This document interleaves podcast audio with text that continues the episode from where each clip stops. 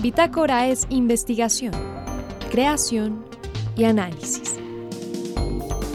Aquí comienza Bitácora por Javeriana Estéreo. Muy buenas noches y bienvenidos a este martes de Bitácora. En esta emisión presentamos el biche, es una bebida alcohólica originaria del Pacífico colombiano que está aumentando su comercialización por todo el país. Cómo mantener su esencia sin que las normas de la industria la modifiquen, una microbióloga nos explica. Los retos y los problemas del patrimonio cultural religioso en Colombia serán el tema central de un conversatorio que tendrá lugar en la Universidad Javeriana este jueves. La arquitecta María Isabel Tello nos contará los detalles en esta emisión. Y en este 2022 se cumplen 20 años de un encuentro que se convierte en tradición. Se trata del Festival Internacional de Títeres que se consolida con la participación de más de 170 compañías durante toda su historia. Su director nos acompaña y finalmente desde Tucson Arizona, un médico colombiano nos muestra los avances que ha tenido la industria productora de medicamentos. María Fernanda Gutiérrez, José Vicente Arismendi, Laura del Soldaza, Juliana Sánchez y quien les habla Juan Sebastián Ortiz, estaremos con ustedes durante esta hora de Bitácora. Bienvenidos. El biche se está poniendo de moda. Es una bebida alcohólica de la costa pacífica colombiana y está volviéndose muy popular y por eso yo quise saber de qué se trataba. Tengo para responder esa pregunta a la profesora Daisy Rodríguez. Ella es microbióloga, tiene una maestría en eh, microbiología de la Universidad Javeriana y tiene un proyecto que involucra productos autóctonos de la zona del Pacífico. Y en este caso, pues conoce mucho del biche. Profesora Daisy, bienvenida a Bitácora, ¿cómo está? Hola María Fernanda, muy bien, gracias. Bueno, no, aquí emocionada de contar las experiencias de que acompañamos en esta comunidad ¿Y qué es el biche? El biche es una bebida alcohólica, mm, digamos que tradicional de la, las comunidades rurales del Pacífico que incluyen municipios, por ejemplo, Nariño, eh, Valle y Chocó, de los departamentos de, de Nariño, Valle y Chocó. Las comunidades rurales eh, a partir del licor de la caña, elaboraban esta bebida fermentada, elaboran esta bebida fermentada, pues con muchas eh, finalidades, de pronto para reunirse, para celebrar, para eh, con otros intereses también, más, por ejemplo, las parteras lo utilizaban mucho cuando las mujeres iban a dar a luz, porque es una bebida que tiene un porcentaje alto de alcohol pero además hay, aparte de esta bebida base, también elaboran otros subproductos y uno de ellos es el curado. El curado es una bebida que realizan ellos una práctica con raíces y con plantas también mm, propias de la región y hacen unos, eh, digamos, eh, rezos también para generar, de acuerdo a sus creencias, algún poder. Hay hasta bebidas afrodisíacas como otras las que utilizan también para los partos, para ayudar a las mujeres en el momento del parto. Óigame, porque se volvió, yo creo que eso, como usted lo está planteando, es una bebida que podría ser ancestral, es decir, esto no es nuevo porque se está volviendo, últimamente se está poniendo tan popular. Los, ahora uno, esta mañana o el otro día la oía en una emisora, en otra emisora de radio que hablaban como si fuera una super bebida. Es decir, ¿ya están encontrando una bebida nueva? No, realmente mm, es una bebida que lo han utilizado por muchos años.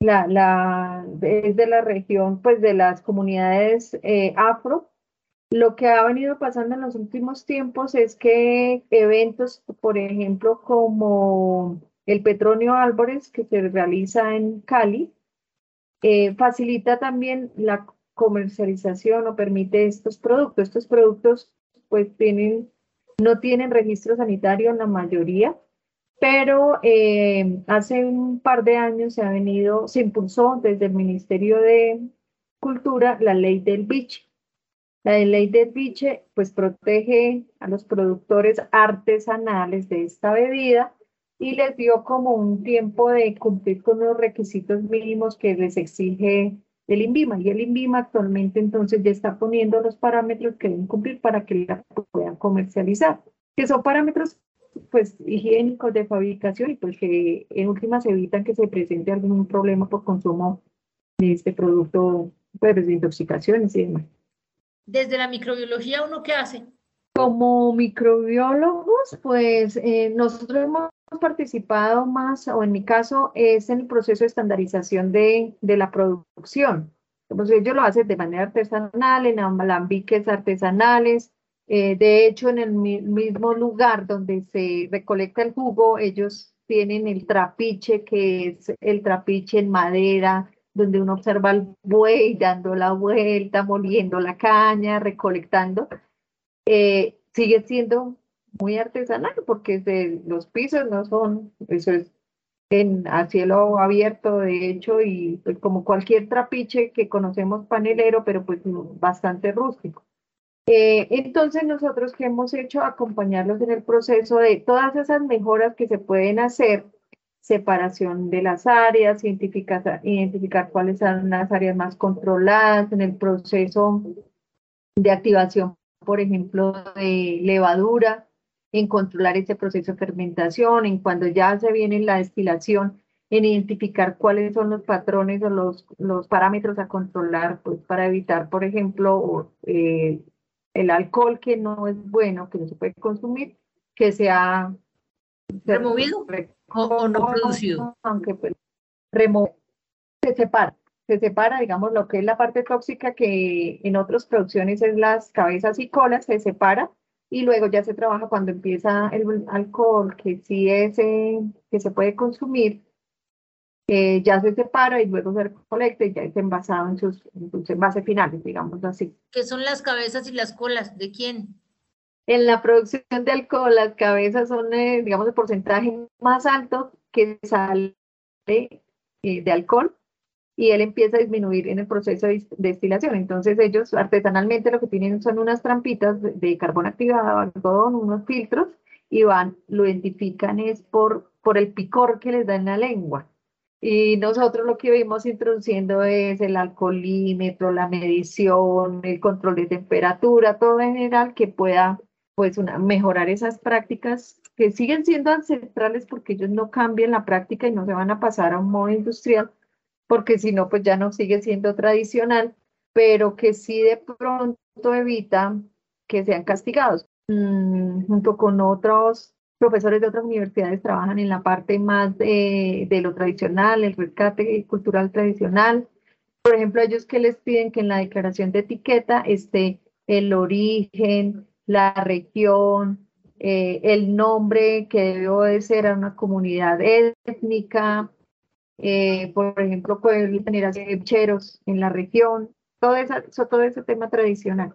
Y, y lo deben mantener durante la comercialización, porque si no, no es permitido pero es que se está buscando comercializar ese producto de esa manera. Es que me parece que usted dice que lo quiere dejar eh, como un producto artesanal, ancestral, pero si le mete pHímetro, le mete alcoholímetro, le mete en vías de destilación formales y los otros le exigen que ponga el porcentaje de alcohol, el porcentaje, no sé, eso ya empieza a perder la, la, la parte, sí, cultural, la parte... Eh, el manejo que ellos le daban normalmente y los, lo parece que los, lo quisieran comercializar. Sí, digamos que el objetivo, la, la ley del pitch lo que protege es la práctica tradicional y reconoce que es un producto étnico, así como cualquier producto, no sé, puede una comparación como un bocadillo. Y con una discusión porque, ah, digamos, eh, ellos han tenido acompañamiento por las escuelas taller que son también del Ministerio de Cultura, el SENA, para mirar qué otro tipo de productos se pueden diversificar, pero para poder diversificar, eh, no sé, la parte de coctelería o otro tipo de preparaciones con, a partir de ceviche, se debe tener un producto que sea estandarizado y, y lo que nosotros tratamos de hacer es que se estandarice el proceso sin cambiarles a nada industrial, pero que ellos tengan los controles mínimos que garanticen a cualquier persona que consuma esta bebida, pues que no va a tener ningún efecto adverso. No, de hecho, se comercializan los restaurantes acá en Bogotá, en Cali y en varias ciudades. Eh, ya hay coctelería a base de biche. Pero tiene mucho alcohol, me dice usted. Es, eh, eh, ¿Logran fermentarlo mucho para que les produzca mucho alcohol? 40% de alcohol, es una bebida con un porcentaje. 40% de alcohol es bastante alcohol. ¿Cómo hace una, a partir del proceso de fermentación se logran los niveles de alcohol? ¿Cómo hago yo para que eso produzca un 40, un 30, un 20% de alcohol? En la, después de la fermentación viene el proceso de destilación y sigue siendo en un, en un destilador, de, digamos, un serpentín. Eh, bueno, a fuego se le coloca el fuego a, a ese jugo fermentado, empieza el destilador a recolectar todo lo que es el alcohol y se va y se va separando. Ellos no hacen reducción del alcohol, sino es el alcohol tal cual viene ahí. Entonces es como un, es que no quisiera decirlo, es como un aguardiente, pero muy tradicional. Pero este no tiene adición ni de anís ni de ningún otro tipo de, de producto. Digamos que a la base pueden hacer modificaciones, pero la base a ser jugo de caña. ¿Qué tiene en particular este, este, la caña que se cultiva en el Pacífico? Tiene de cierta manera influencia del suelo y el mar y la salinidad del mar, entonces le da un sabor que es específico, pero además eh, todo lo que ellos están vendiendo es como el tema ancestral, la cultura, que esto ha sido generación en generación, que son familias productoras por muchos años y, y, pues el origen era que lo elaboraban las mujeres, era que ellas eran las que producían el alcohol y ya hoy en día, digamos, hay a, otras personas o familias que se han dedicado, pero muchos, muchos eh, sacaron adelante su familia con esa producción de, del biche artesanal. Y eh, cuando uno se mete en la región y ellos se dan cuenta que el biche puede ser un producto que ellos podrían eh, comercializar en todo el país, ¿no les interesa? ¿No les interesa volverlo comercial y ganar plata? Sí, eh, pues los sí, pero tiene sus restricciones. Entonces el tema es que la ley lo protege para, para las regiones que lo producen y consumir. Es el que tenga el registro sanitario sí permite la comercialización. Pero respecto al registro sanitario, pues hay otras exigencias como a las grandes industrias. Por ejemplo, les piden que deben tener agua potable. Cuando son regiones rurales, que de hecho en el Pacífico, en las mismas ciudades, ciudades capitales, no cuentan con agua potable, eh, entonces vienen como las, empiezan ahí las discusiones. Ahí hay algo importante, sí se deben implementar controles, por supuesto, porque ahí eh, ganan todos, pero también hay que ver hasta dónde las exigencias, porque no se les puede pedir agua potable en una región donde normalmente en una ciudad capital no tienen agua potable. Entonces, eh, ¿qué van a hacer? ¿Lo van a dejar? ¿No lo van a comercializar? no, por, o sea, por ahora tienen unas restricciones, igual lo comercializan los que, los que tienen registro sanitario. En todo esto de la ley del biche dieron un, un tiempo de cumplimiento de unos requisitos mínimos que fueron dos años y a ellos se les facilitó a las comunidades el registro sin ningún costo. Pero lo que viene ahora son las exigencias que hace el BIMBIMA, que es la obligación a hacer la vigilancia, pues que esto no vaya a afectar la población en la medida que aumente el mercado. Entonces, no, está en discusión, digamos, todo eso está en conversaciones, está mirando hasta dónde les puede exigir. La idea es acompañarlos en las mejoras sin que cambie lo tradicional, pero que si se comercializa y se amplía la comercialización, pues se garantice que no, va a tener ningún eh, efecto adverso para los consumidores potenciales. Doctora Daisy Rodríguez, la última pregunta para retirarme y darle las gracias. ¿Qué tan bueno es? Ah, delicioso. Hay que probarlo. No, pero esa es, debe porque me preocupa que sea tan dulce. Eh, ¿No? ¿Está bueno? Es, bueno, yo he, probado algunos, algunos del Pacífico de, de Tumaco y son diferenciales. Son las regiones. sí, digamos, yo estuve en Valle Solano la semana pasada y también eh, tuve, la, tuve la oportunidad de probar otro de la región y, sé, y la diferencia en el sabor es notoria. Y eso tiene que ver con las prácticas. Mm. Y se utiliza también para hacer cócteles, pues con ese grado de alcohol tiene muchas utilidades y en eso sí, ellos, la comunidad, digamos, los que hacen parte de Pacífico Emprende, em, y ahí están asociados todos los productores de la, de la región, eh, han recibido también apoyo capacitación. No quiero pensar cómo será el peligroso. ¿Perdón? Están produciendo en el interior. Ahí lo peligroso es que lo están produciendo en el interior y lo empiezan a, comercializar como si fuera un biche elaborado en el país. Entonces, ahí es bueno también tener los controles, pero también hacer la vigilancia, porque mm, si la ley nos protege a los productores del Pacífico, para los productores del Pacífico. Bueno, listo, que esperaremos a que nos llegue y que lo empecemos y que lo podamos eh, probar para que tengamos también nuestro criterio propio in situ. ¿Vale? Muchas, muchas gracias y vamos a seguir pendientes del biche. Eh, bienvenida por aquí por Javier Estéreo.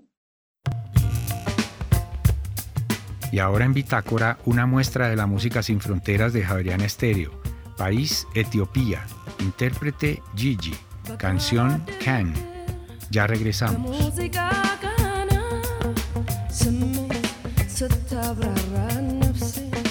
sa tatara ayaw niya diba sa mga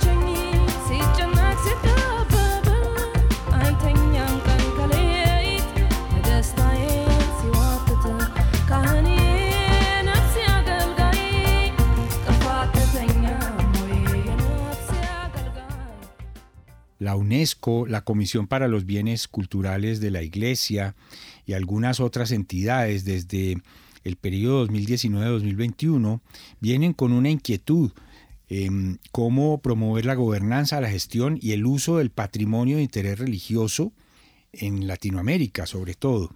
La Universidad Javeriana está aportando a esa inquietud y para contarnos en qué consiste todo esto, nos acompaña esta noche en Bitácora la directora del Instituto Carlos Arbeláez Camacho, que es un instituto de la Facultad de eh, Arquitectura y Diseño de la Universidad Javeriana.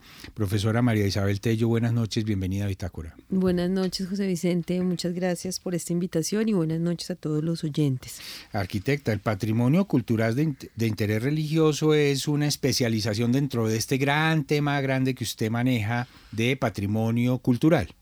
Si el patrimonio de interés religioso como categoría surge a partir del reconocimiento que se hace de eh, la importancia que tiene dentro del acervo cultural eh, a nivel mundial, a nivel de cada país y en las diferentes, digamos, escalas territoriales, aquel patrimonio que proviene de las expresiones propias de la espiritualidad y la religiosidad del ser humano.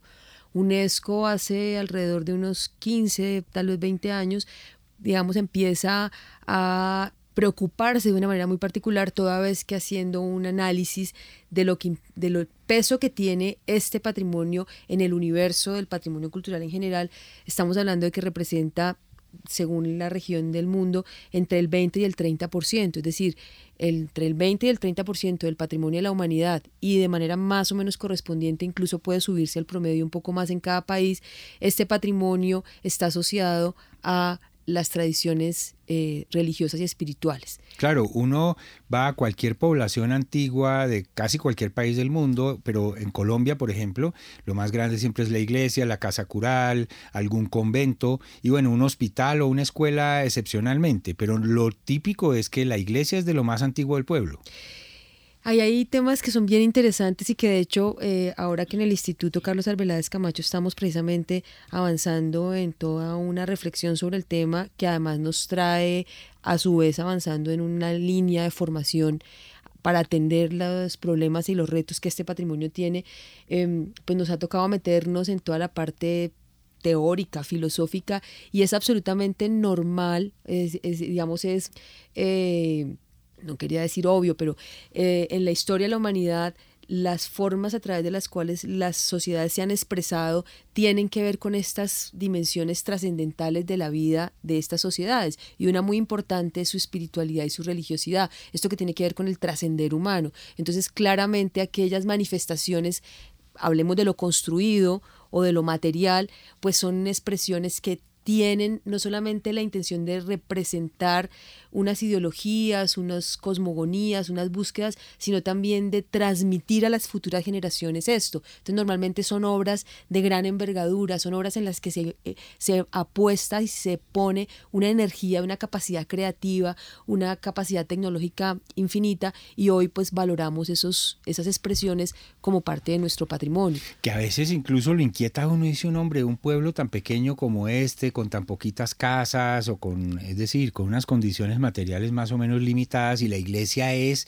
bastante potente. O sea, se ve que todo el mundo lo hizo, uno se imagina voluntariamente, no, no normalmente era, eh, sino que era un gesto para agradar a Dios eh, y entonces tenía que ser de primera calidad. Era en lo que se ponía la vida entera de una comunidad generación tras generación. Ahora, tú acabas de decir no necesariamente participaron voluntariamente, seguramente hubo, y lo hemos visto con la historia del arte y la arquitectura, que hubo otras civilizaciones en las cuales participaron mano de obra que seguramente no era la más voluntaria. Ejemplo, los esclavos para la arquitectura funeraria en el antiguo Egipto. Pero aquí lo importante es que eh, todas estas manifestaciones nos están expresando la memoria y son testimonio de lo que hemos sido. Para el caso particular que nos ocupa eh, la Comisión Vaticana, la Pontificia Comisión de Bienes Culturales de la Iglesia, desde el 1900 bueno, existe desde hace mucho tiempo, pero más o menos en los, los 80 y los 90 empiezan a manifestarse con una serie de documentos que para el caso de la Iglesia Católica, digamos, marcan pautas sobre el manejo del patrimonio cultural de la Iglesia Católica.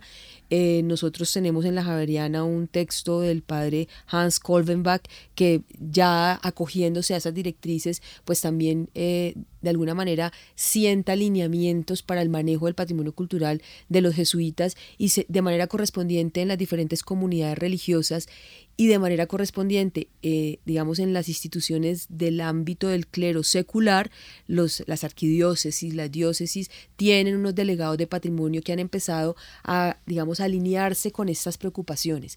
¿Por qué, José Vicente? Porque es un patrimonio muy importante, es un patrimonio que expresa eh, físicamente la evolución de los pueblos, la historia asociada a lo religioso, pero también en términos de lo cultural, de lo tecnológico, de lo histórico, de lo material, de lo artístico. Y hoy por hoy es un patrimonio que si bien lo valoramos y reconocemos, no necesariamente se maneja y se conserva o se interviene de la manera más adecuada. Es decir, hay una gran sensibilidad, pero también hay un gran desconocimiento de la manera como se debe salvaguardar. Con las mejores intenciones, a veces, con más o menos recursos, se desarrollan proyectos de intervención en muchos de estos templos, en muchos de estos retablos, y no necesariamente siempre se hace, se interviene adecuadamente. Entonces, con la intención de conservar, a veces se altera o se deterioran parte de estos testimonios o de la originalidad. Entonces, eh, hemos identificado esta problemática y hemos empezado a trabajar pues en, una línea muy fuerte en el instituto que hoy nos permite estar eh, a finales de este próximo mes con la Dirección de Educación Continua eh, lanzando una primera oferta de un curso en patrimonio cultural religioso que está dirigido a religiosas, religiosos, laicos, que pues tienen la responsabilidad de tutelar estos bienes y obviamente pues a cualquier profesional o experto en patrimonio que quiera especializarse en este campo. Eh, entre paréntesis, usted mencionó al padre Colbenbach, le recuerdo a los oyentes que él fue un superior de la Compañía de Jesús hace algunos años.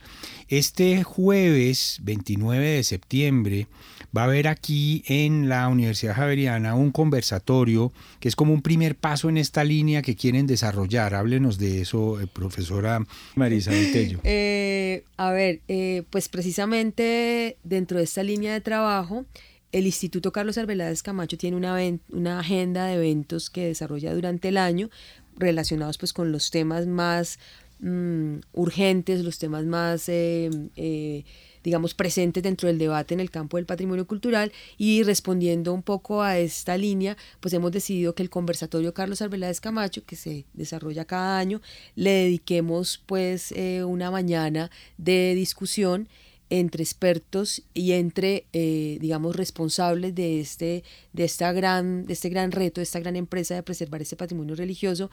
Y va a ser en el Auditorio Ático. Ah, es un evento presencial. Es un evento presencial que de todos modos se va a transmitir en vivo a través del canal de YouTube de la, de la Facultad de Arquitectura nuestro aprovechando pues para los oyentes que están interesados, quienes estén aquí en Bogotá y quieran asistir presencialmente, pues hay una gran difusión del evento a través de los canales de nuestra facultad, en el Facebook y esto, y hay una, un formulario de inscripción para los que quieran asistir presencialmente. Jueves 29 de septiembre, ¿a qué horas? Desde las 8 de la mañana, a las 8 de la mañana instalamos el evento e inicia eh, la agenda. Vamos a tener un, conversatorio entre expertos, ahí nos va a acompañar la directora de Patrimonio del Ministerio de Cultura, la arquitecta Marcela Cuellar, nos va a acompañar Monseñor Francisco Niño Suba, que es el director de Escuela, Cultura y Universidades, Educación, Cultura y Universidades de la Conferencia Episcopal Colombiana, que nos han acompañado en todo este proceso, el padre Carlos Novoa, profesor titular de la Facultad de Teología, que nos ha acompañado en todo el manejo del componente de la ética evangelizadora que representa este patrimonio, porque es un patrimonio que no solamente lo heredamos para conservarlo, sino que es un patrimonio vivo tanto para las comunidades religiosas como para el clero secular, que digamos, representa un papel evangelizador muy importante en sus proyectos pastorales. Y nos acompaña la, la, subdirectora del Archivo Histórico Javeriano con un tema que es fundamental y es el de manejo y conservación de los archivos eclesiásticos, que son documentos importantísimos, digamos, en este universo de lo que es el patrimonio cultural religioso. Y finalmente nos acompaña la hermana Blanca Cecilia Celi, que es una experta eh, en el tema de teología, historia del arte y ha trabajado desde la eh, Conferencia de Religiosos de Colombia el tema del patrimonio cultural religioso. Entonces vamos a tener un panel muy interesante para hablar de la problemática de la conservación de este patrimonio y y de los retos que enfrentamos en ese sentido. Después del descanso, después del café de 11 a 1 de la mañana, vamos a tener una... De 11 de la mañana a 1 de la tarde. De 11 de la mañana a 1 de la tarde vamos a tener, gracias, vamos a tener un taller de discusión con los asistentes, organizado por cuatro mesas temáticas justo al lado del auditorio ático. Tenemos un salón creativo en la universidad que es fantástico precisamente para poder desarrollar estos talleres y conversar con las personas sobre este tema, con miras a también empezar a construir unas conclusiones y unas recomendaciones que además van a alimentar pues el trabajo que estamos adelantando en relación a una oferta eh, educativa y de formación en este campo. Patrimonio Cultural Religioso, Problemas y Retos. Es un conversatorio este jueves 29 de septiembre, esta semana. Em, pueden entrar ya a la página web del Instituto Carlos Arbeláez Camacho. y de la facultad, al Facebook de la Facultad de Arquitectura y Diseño. En el Facebook de la Facultad de Arquitectura y Diseño de la Pontificia Universidad Javeriana, que es Facultad de Arquitectura y Diseño Pontificia Universidad Javeriana, ahí está toda la convocatoria y están los links para inscribirse en los formularios y cualquier información que quieran adicional para poder acceder rápidamente a estos canales pueden escribir al correo tello javeriana .edu.co que inmediatamente les respondemos con toda la información y el material necesario para que se puedan inscribir. Esta actividad no tiene costo. No, es entrada libre y va a tener, como te comentaba, la transmisión en, en vivo por el canal de YouTube de la facultad que es Arquidiseño PUJ todo minúscula pegado en YouTube, ahí van a, eh, si acceden a ese canal, van a, las 8 de la mañana entrar directo a la transmisión en vivo para quienes estén fuera de Bogotá o por su eh, por tema de movilidad no poder acompañarnos, pues va a estar la transmisión en vivo. Arquitecta María Isabel Tello, muchas gracias, eh, mucha suerte con este, no solamente con este conversatorio, sino con todo lo que se va a desarrollar de aquí para adelante. Bienvenida siempre a estos micrófonos para contarnos cómo les va yendo. Pues muchas gracias por la invitación, yo siempre me siento aquí como en mi casa, dialogamos siempre muy sabroso, entonces pues es una oportunidad para transferir a todos los oyentes de emisora javeriana pues las eh, líneas de trabajo en las que estamos en patrimonio cultural desde el instituto y desde la Facultad de Arquitectura y Diseño. Bitácora es investigación, creación y análisis. Bitácora. De lunes a jueves de 8 a 9 de la noche por Javeriana Stereo.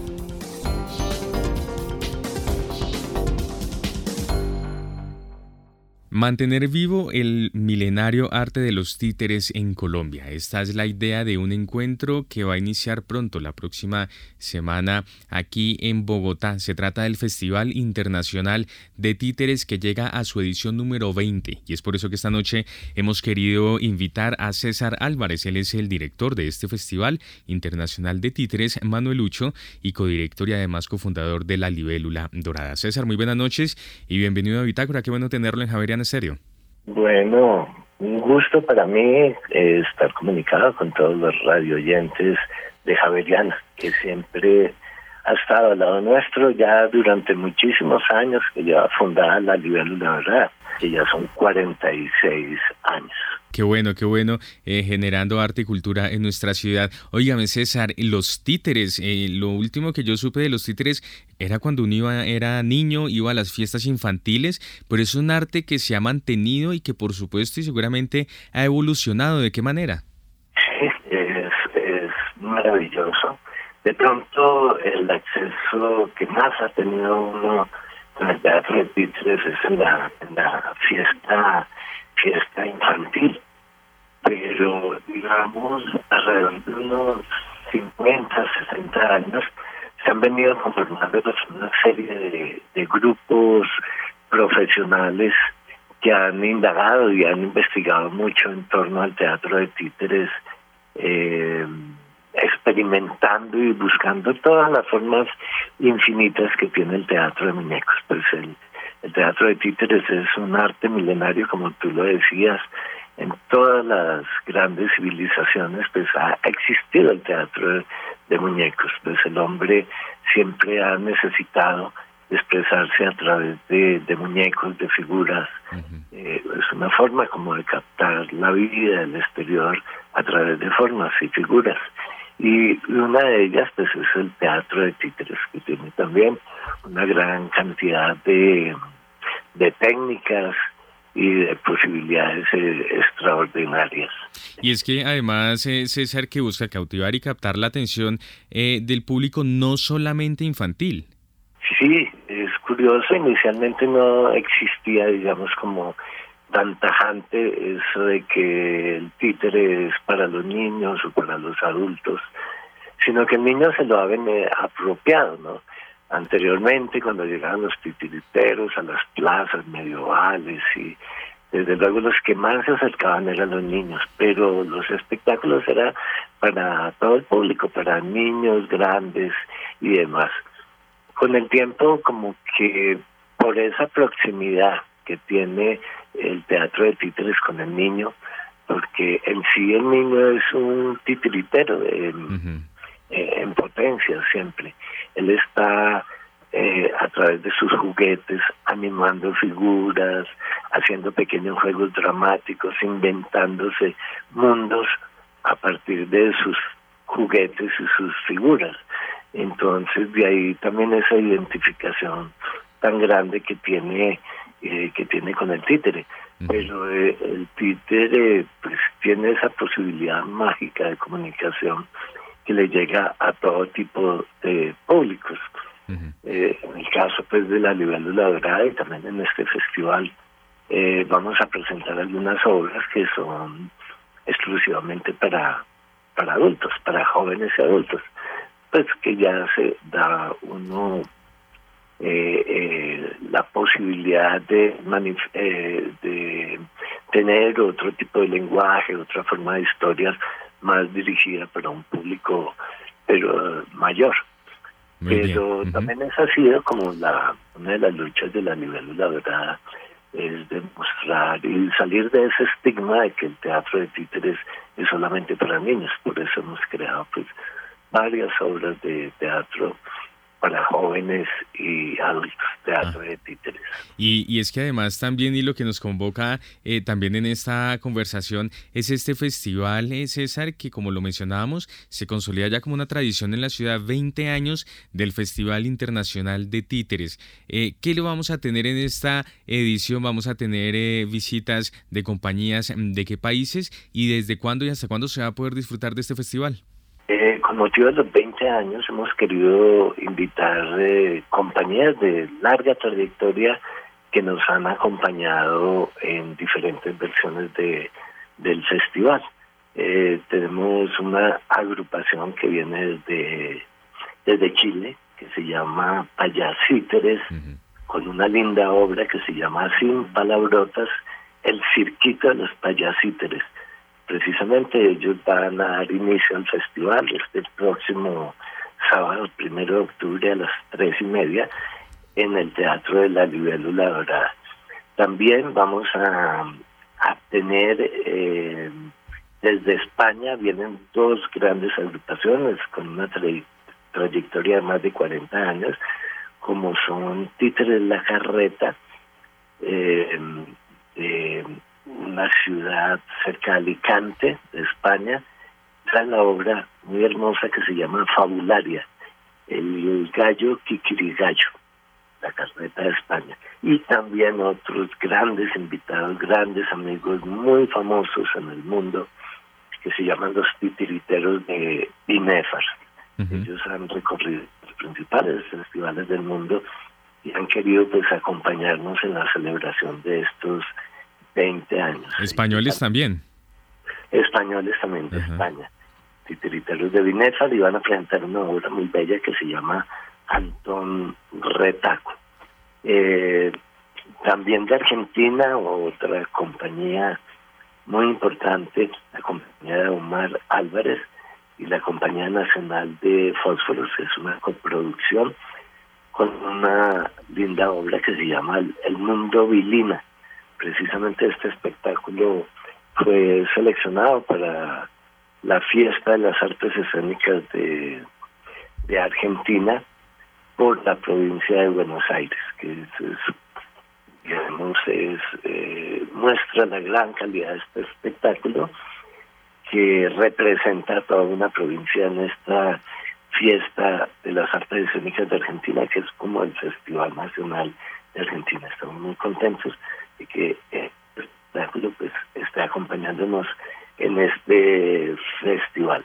Son cuatro compañías internacionales y también, como es tradicional en el Festival de Manuelucho, rendimos homenaje a una compañía colombiana que se haya destacado y haya aportado al desarrollo de títeres en Colombia y en esta ocasión va a ser a la fanfarria de Medellín, quien está cumpliendo 50 años de, vida artística. Ellos vienen también con un espectáculo muy bello que se llama Simbat el, el Marino.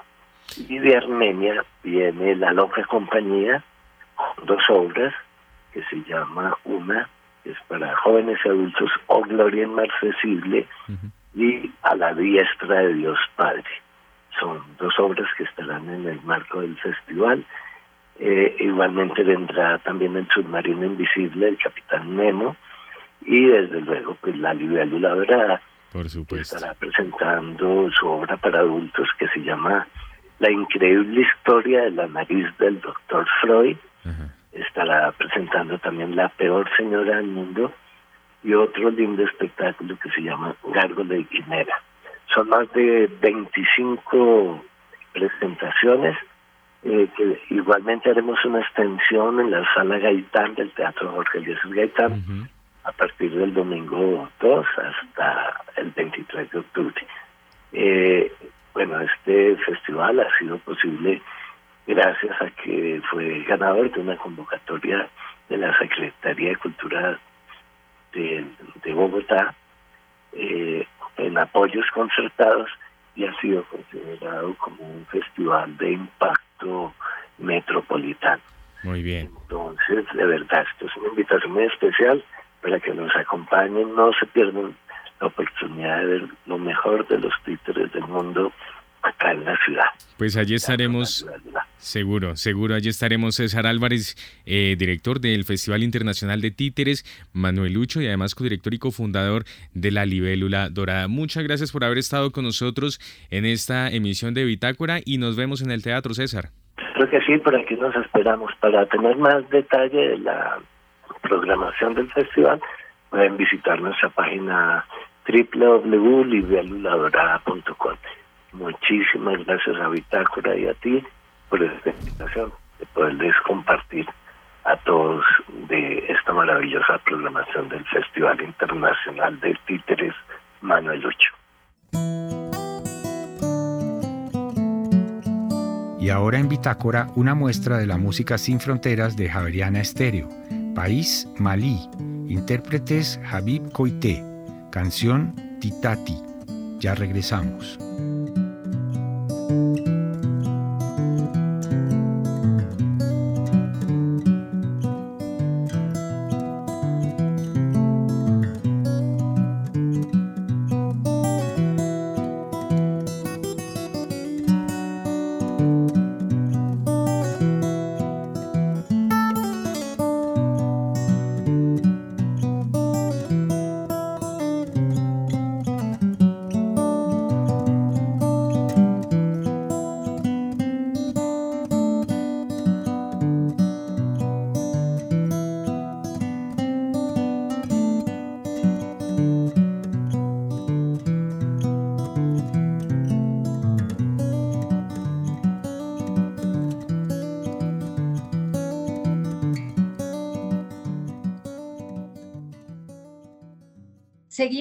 Lucha por conseguir drogas para las enfermedades huérfanas. Eh, y uno no entiende por qué una enfermedad que tiene tan poquito impacto y, y se conoce tan poquito, eh, le gastamos tanta, tanta energía. El doctor Klaus Romero es eh, médico, es javeriano, eh, hizo un posgrado en farmacología clínica en la Universidad Nacional y uno en epidemiología en la Universidad del Bosque. Actualmente trabaja en Estados Unidos y trabaja con esclerosis, con el tratamiento de la esclerosis lateral amiotrófica. Eh, doctor Romero, bienvenido a Bitácora, ¿cómo le va? Hola, María Fernanda, muchas gracias. Ah, muy bien, contento de estar aquí.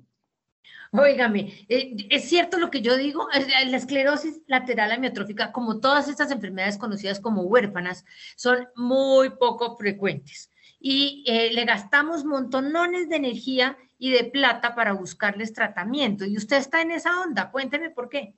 Sí, realmente eso es, eso es como una tendencia ah, nueva eh, en cómo se está pensando el desarrollo de, productos médicos nuevos. Antes se pensaba era en las indicaciones muy frecuentes, la hipertensión arterial, la enfermedad cardiovascular, etcétera, mm. porque tenía un mercado gigante y se podía cubrir una gran cantidad de la población y el impacto en salud pública podía ser eh, gigante. Eso está muy bien y, hubo un gran desarrollo en, esas enfermedades y el desarrollo continúa, pero, la, pero ¿dónde está la frontera? La, pregunta es ¿dónde, dónde, dónde está el filo de la navaja en pensar en nuevos desarrollos de, de medicamentos. Y las enfermedades huérfanas presentan dos aspectos que son muy atractivos. El primero es que, por un lado, se le está poniendo atención a grupos de pacientes que siempre habían estado ignorados. Entonces eso desde el punto de vista de, atender una necesidad, aunque sea para unos números de pacientes reducidos, es importante. Ahora, lo otro es lo siguiente. Hay concentraciones geográficas donde esas enfermedades son un, dolor de cabeza, aunque si tú lo ves a, nivel global, la frecuencia es muy bajita, hay unas concentraciones geográficas donde esas enfermedades son muy problemáticas. Entonces eso también tiene su impacto desde el punto de vista de salud pública, pero desde el punto de vista de desarrollo de productos médicos novedosos. Las enfermedades huérfanas presentan una frontera interesante porque se prestan para eh, hacer unas evaluaciones de nuevas tecnologías que en el contexto de una enfermedad huérfana pueden eh, ser más, más llamativos de hacer por la, la cuestión que las, las poblaciones son eh, más, más reducidas y la, variabilidad de la enfermedad no es tan grande como en las enfermedades que no son raras. Entonces eso, eso presenta una oportunidad para hacer ese tipo de desarrollos y lo que se aprenda en, esos, en ese proceso de desarrollar esos productos médicos para esas enfermedades huérfanas se puede convertir en el cimiento para desarrollar eh, productos médicos para enfermedades que no son huérfanas, pero que pueden adoptar esas tecnologías muy novedosas que se ensayaron primero en las enfermedades huérfanas. Y ese es el caso de lo que están haciendo ustedes con la, con la esclerosis lateral amiotrófica actualmente, con el tratamiento, porque, me, porque ustedes tienen un grupo significativo de pacientes con esclerosis lateral amiotrófica. Eh, lo que se lanzó fue una, una alianza que está estipulada en una ley. Esta ley salió eh, como ley a finales de 2021, firmada por la administración de, Joe Biden en la que se obliga esencialmente a la FDA y a los institutos nacionales de salud a crear una alianza que acelere el desarrollo de medicamentos para esclerosis lateral amiotrófica y otras enfermedades neurodegenerativas huérfanas. Para esa alianza, la ley estipulaba que tenían que eh, seleccionar a una organización que actuara como el implementador de esa alianza el, instituto donde yo trabajo, el Critical Path Institute, fue seleccionado como la organización que va a implementar la alianza. La idea de la alianza es crear una suerte de consorcio en la que todas las compañías farmacéuticas que tienen interés en desarrollar medicamentos para estas enfermedades, junto con FDA, junto con NIH y junto con las universidades y los grupos de pacientes, eh, dentro de ese consorcio, se pueda compartir información que no se puede compartir bajo, otros, bajo otras circunstancias y usar todos esos datos para generar soluciones que puedan acelerar el desarrollo de este tipo de medicamentos. En, un, en el 29 de septiembre hay una fecha límite en la que la FDA tiene que tomar una decisión con respecto a un, producto que está bajo evaluación que podría transformar las cosas dependiendo de cómo sea la decisión. Entonces, todo este tipo de alianzas también van de la mano con esta nueva tendencia de hacer que el, desarrollo de medicamentos no sea tan como antes, de cada compañía por separado, eh, apuntándole a enfermedades de, alto mercadeo, sino que sea una, cosa más colaborativa y que se piense el proceso en términos de generar el, mayor tipo de, conocimiento que sea práctico para poder no solamente generar soluciones para enfermedades huérfanas, sino aprender de esas enfermedades huérfanas para enfermedades no huérfanas. Eso implicaría que esta enfermedad huérfana tiene similitud eh, en, la, en la fisiopatología con respecto a una enfermedad no huérfana? Correcto, sí, exacto. Ese es uno de los, de los componentes.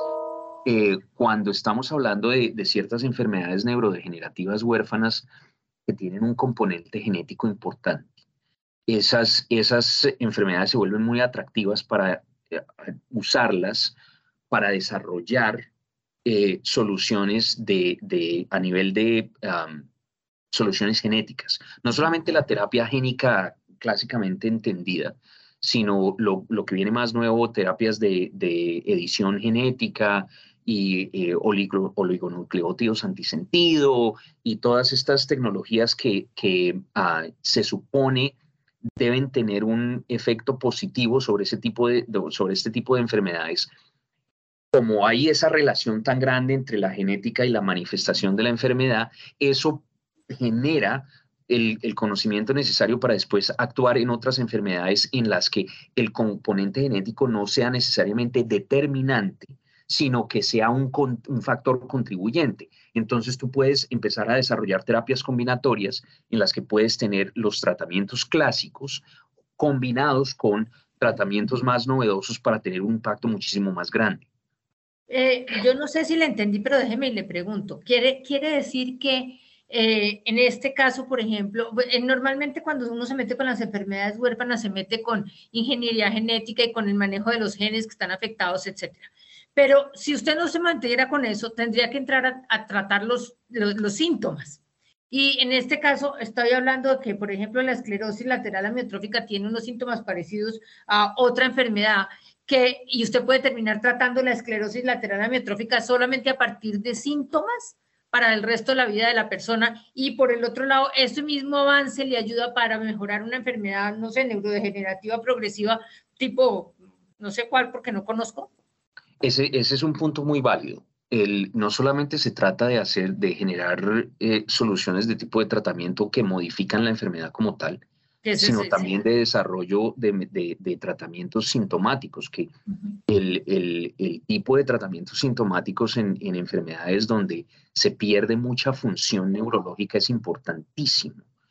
Y ese tipo de, intervenciones después se pueden usar en otras enfermedades y se puede aprender mucho de diferentes enfermedades para, para aplicaciones conjuntas. Entonces, ese componente es muy importante y eso tiene que ver con otro, otro tópico que está creciendo en importancia y tiene que ver con, con eh, toda, esta, toda esta ola de desarrollo de medicamentos centrados en pacientes. El, el, es como apartarse un poco de la visión clásica de la medicina paternalista en el que el gremio médico le decía a los pacientes qué era lo que era bueno para ellos y los pacientes pasivamente seguían las indicaciones y se ajustaban a los tratamientos. Hoy se trata más de ver, de ver la, enfermedad desde el punto de vista como el paciente la experimenta y qué es lo que es clínicamente relevante para los pacientes. No, no se trata de olvidar la, la intervención fisiopatológica y etiológica de las causas, etcétera, pero ver el desarrollo de medicamentos también desde el punto de vista del, del, paciente y qué es clínicamente relevante para los pacientes y desarrollar medicamentos que puedan eh, impactar positivamente la experiencia del paciente con su enfermedad. Pero me parece complicadísimo. Bueno, está muy de moda la medicina personalizada y ahora usted me está diciendo que esto es un tratamiento personalizado.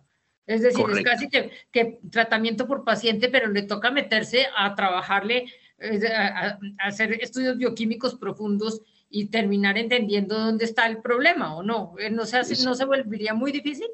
No, es, es, es, difícil, pero, pero no es imposible. Y, y, en el, y en la época actual que estamos viviendo, en el que, en el que los datos son el nuevo oro negro, Em, y toda la infraestructura que se desarrolla alrededor de los, de los datos, las disciplinas de ciencia de datos. No, va a terminar con inteligencia artificial. El paciente lo van a manejar a partir de inteligencia artificial. Es que justamente todo ese tipo de, de, métodos cuantitativos novedosos están en el centro de este tipo de alianzas. Hay, aparte del, del, del, del, concepto de desarrollo de medicamentos basado en pacientes, está el concepto de desarrollo de medicamentos basado en modelos. Entonces se trata es de, generar todo este, todo este conocimiento integrado que le permita a los, a los ah, investigadores generar simulaciones, no solamente a nivel mecanístico para entender cómo las diferentes eh, eh, vías de, la, fisiopatología y la etiología y cómo eso se, se traduce en una expresión sindromática de enfermedad, se pueden usar para entender cómo intervenir farmacológicamente, sino también el, el, el, componente de poder simular experimentos clínicos antes de darle la primera dosis del primer medicamento. Para ver cómo le va. Paciente, exactamente.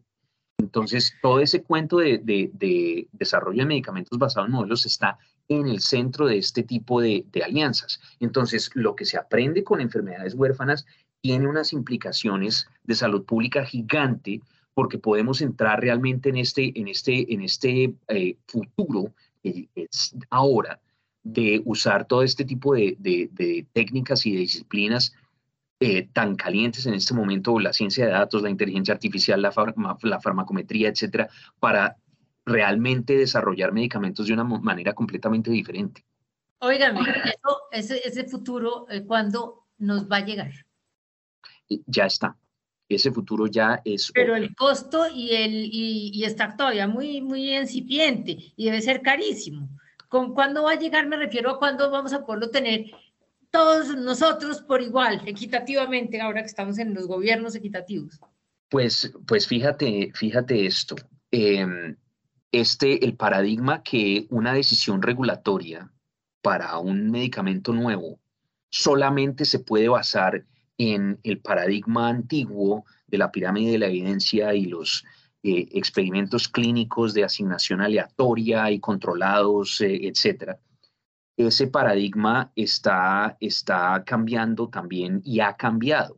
En este momento hay aproximadamente 34 aprobaciones de medicamentos nuevos para una gran cantidad de indicaciones oncológicas, cardiovasculares, metabólicas, etcétera en el que gran parte de la evidencia que se generó para esas aprobaciones viene de estudios simulados en un computador, no viene de estudios reales.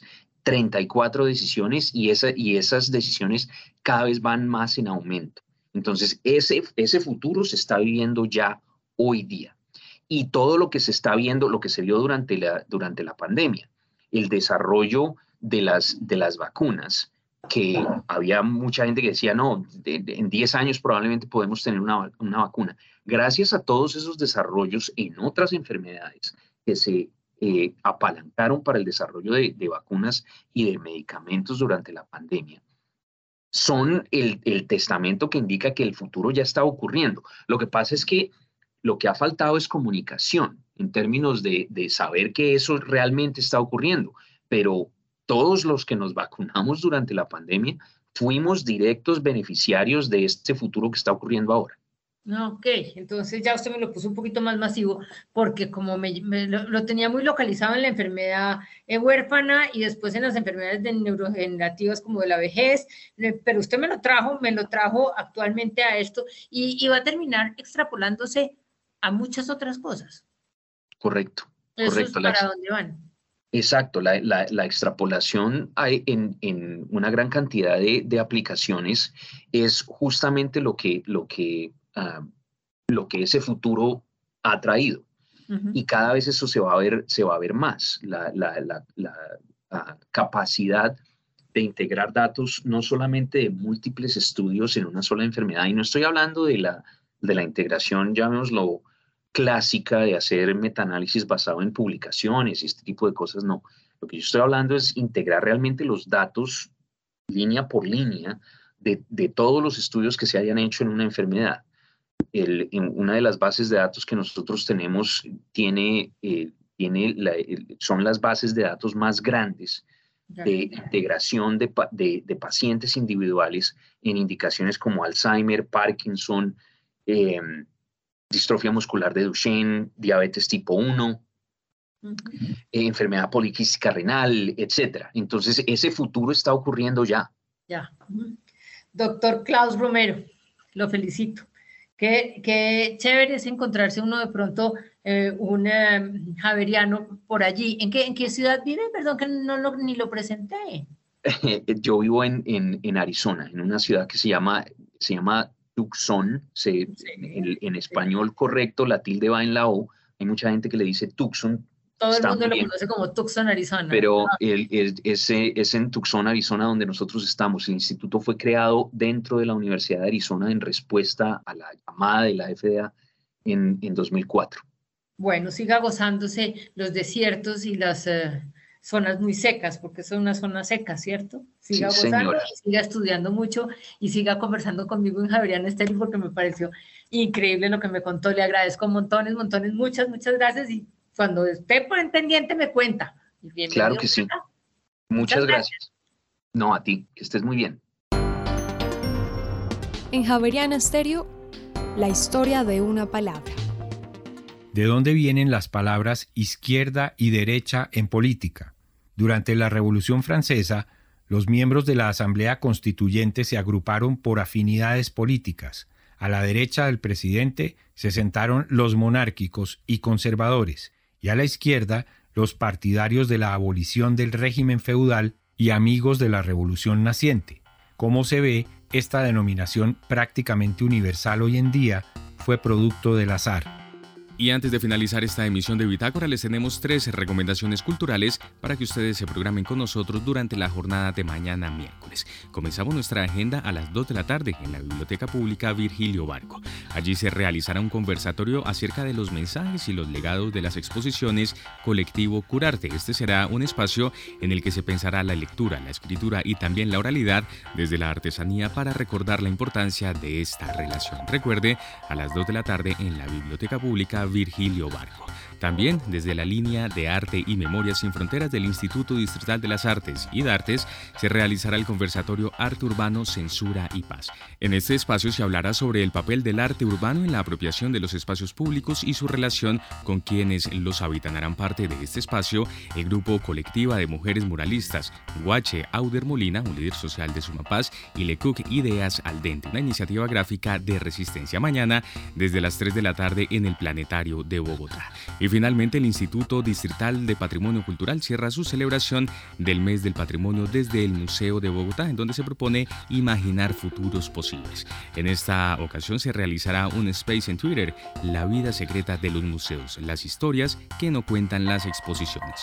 Un conversatorio sobre aquellas historias desconocidas que todo museo alberga. También se trata de un reconocimiento de lo misterioso y lo mágico, ya que hacen parte de las narrativas culturales de la ciudad. Mañana a las 7 de la noche en el Museo de Bogotá. Y así llegamos al final de esta emisión de Bitácora. Ustedes muchas gracias por haber estado con nosotros. Los invitamos a que continúen en Javeriana Estereo. Ya está listo Simón Calle y Conexiones. Que tengan todos ustedes una feliz noche de martes.